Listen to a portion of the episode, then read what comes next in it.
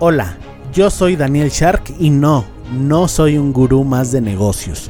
Por cierto, si buscas hacerte millonario de un día para otro, mejor cómprate un billete de lotería. Tampoco te hablaré de la estrategia del Océano Azul, diferenciación, modelos de negocios, innovación, ventas, nada de eso. Para eso mejor regrésate a escuchar al señor con el saco de piñas. No me malinterpretes, todo eso funciona siempre y cuando tengas el elemento secreto ninguna idea, por muy buena que sea, si le dediques años de sudor y creas que tienes la estrategia perfecta, nada ha funcionado sin esta clave. Dime tú, sé que te ha sucedido, trabajas un montón y no lo ves claro. A mí también me pasó, que si la disciplina, la inteligencia, que si los contactos, que si equivocarse rápido, que si la suerte, bla bla bla, palabras vacías. Sí, todo eso funciona, pero la clave de la que nadie te habla esa que tienen grandes como Elon Musk, Richard Branson, Steve Jobs, es que ellos eran sharks. ¿No sabes qué es eso? Bueno, pues descúbrelo aquí en el podcast del futuro Shark. Salir de tu zona de confort no es una actitud, sino una habilidad que se entrena, cual músculo en el gimnasio. Es una habilidad que se entrena, cual músculo en el gimnasio. Sí, al final se puede volver tu estilo de vida, o parte de ella, supongo, pero de nada sirve postear y repetir frases motivacionales del estilo Sí, yo salgo de mi zona de confort, sí, yo rompo mis límites, sí, yo crezco fuera de mi zona de confort. Si al final te la pasas con tu misma vida aburrida y monótona de siempre. No se me ofendan, o háganlo si quieren, pero esto más bien es una autocrítica, porque creo que al estar absorto dentro de una rutina, el hecho de salir de la zona de confort cada vez se vuelve más complicado. Es decir, volverse millonario es fácil, pero aburrido, porque pocos están dispuestos a repetir y repetir y repetir buenos hábitos durante un tiempo prolongado esta cita, por cierto, de volverse millonario es fácil, es de un libro de T. Hart Eckert.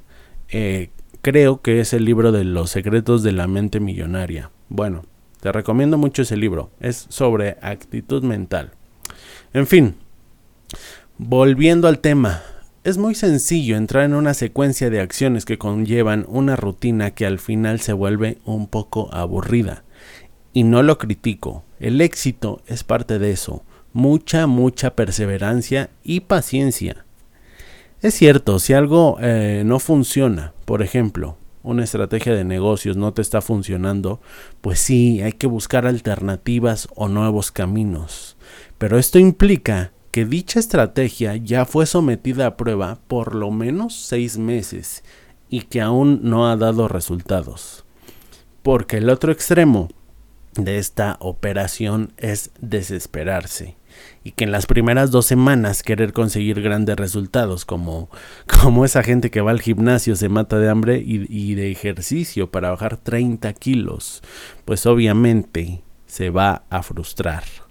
En fin, volviendo al punto, me gustaría verlo de esta manera.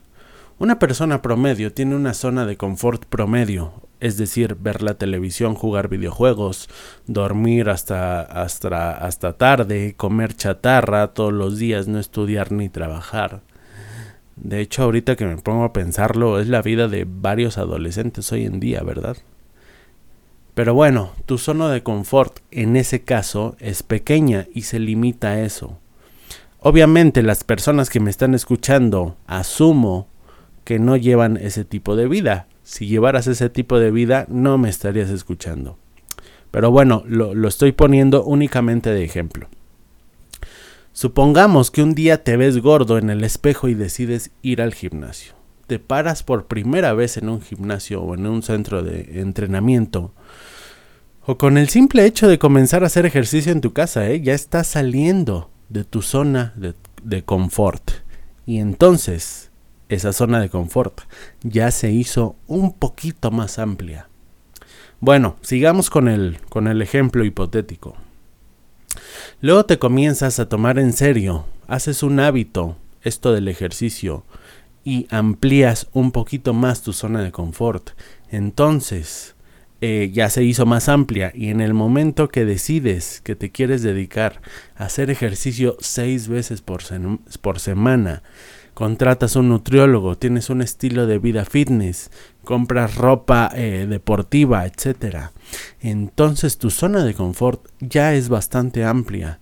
Y luego, cuando tu zona de confort es de ese tamaño, ya cualquier pequeña mejora que hagas parecerá algo muy chiquito, casi insignificante, si me explico.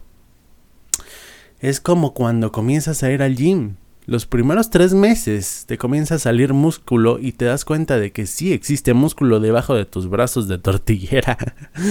y después eh, y que puedes aumentar peso en la barra todas las semanas, es decir, cargar cada vez más peso. Pero llega un punto en el que ya no puedes aumentar peso en la barra tan rápido, que ya no quemas grasa tan rápido. Esto es a lo que me refiero hoy. Entre más grande sea tu zona de confort, más difícil se vuelve expandirla. Entre más grande sea un imperio, por ejemplo, Apple, que es la empresa más valiosa al día de hoy, si mis datos están bien. Es la empresa más valiosa al día de hoy. Ya crecer un poco más siendo tan grande es difícil. Y creo que es un poco lo que me está pasando a mí. No porque mi zona de confort sea enorme, eh, modestia aparte. Creo que es más amplia que la del promedio de personas, pero creo que podría ampliarla un poquito más. El problema es aquel con el que inicié este video. Estoy tan sumergido en hábitos y rutinas para alcanzar objetivos que tengo poco espacio para salirme de mi zona de confort. Porque al final estoy convencido, como dije al principio, de que esto es un músculo, que es una habilidad que la debes entrenar o todos los días o por lo menos todas las semanas. Y yo me doy cuenta, porque cuando estaba en mi curso de oratoria, por ejemplo, estaba mucho más abierto a hacer cosas que me incomodaran socialmente, como hablar con gente con, eh, con gente en la calle, con gente desconocida y cosas de ese estilo. Ahora me cuesta un poquito más de trabajo hacerlo y mi duende ojete ha ganado un poquito más la batalla.